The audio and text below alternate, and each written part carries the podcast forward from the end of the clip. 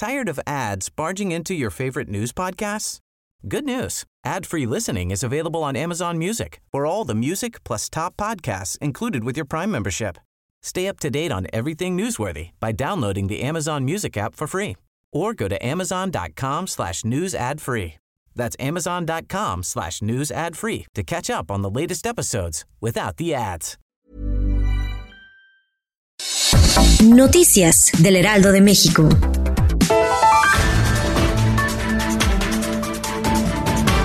El secretario de Educación Pública, Esteban Moctezuma, dio a conocer que el primero de junio regresan todos los estudiantes a sus clases presenciales y en el caso de municipios sin casos de COVID-19 será a partir del 17 de mayo. Adelantó que el fin del ciclo se extenderá hasta el 17 de julio, por lo que el coronavirus no hará que se pierda el ciclo escolar. Explicó que el sistema educativo se mantiene activo y aunque las clases a distancia no sustituyen las aulas, se está trabajando para educar a los estudiantes.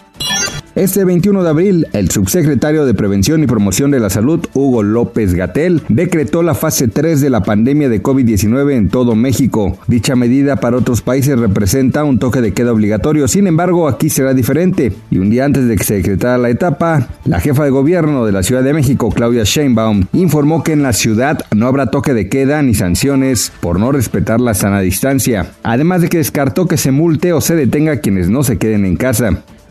Ante los efectos económicos que está teniendo la emergencia sanitaria en el mundo, las cuales ya se han visto reflejados con la abrupta caída en los precios del petróleo, el Consejo Coordinador Empresarial ha hecho un llamado al presidente para realizar un pacto nacional que ayude a afrontar los efectos de la pandemia. En entrevista con Mario Maldonado para el Heraldo Radio, Javier Treviño, director de políticas públicas del Consejo, señaló que en estos momentos el gobierno federal debe de posponer proyectos como la refinería de Dos Bocas o el tren Maya para atender lo que en verdad es urgente y apremiante.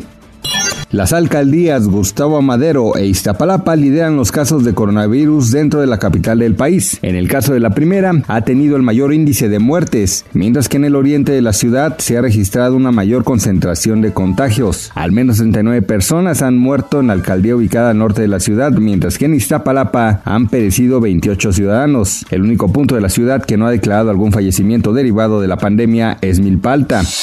Noticias del Heraldo de México. Tired of ads barging into your favorite news podcasts?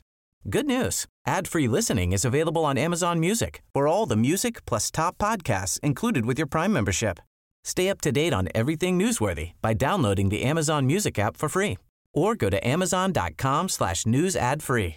That's amazon.com slash news ad free to catch up on the latest episodes without the ads.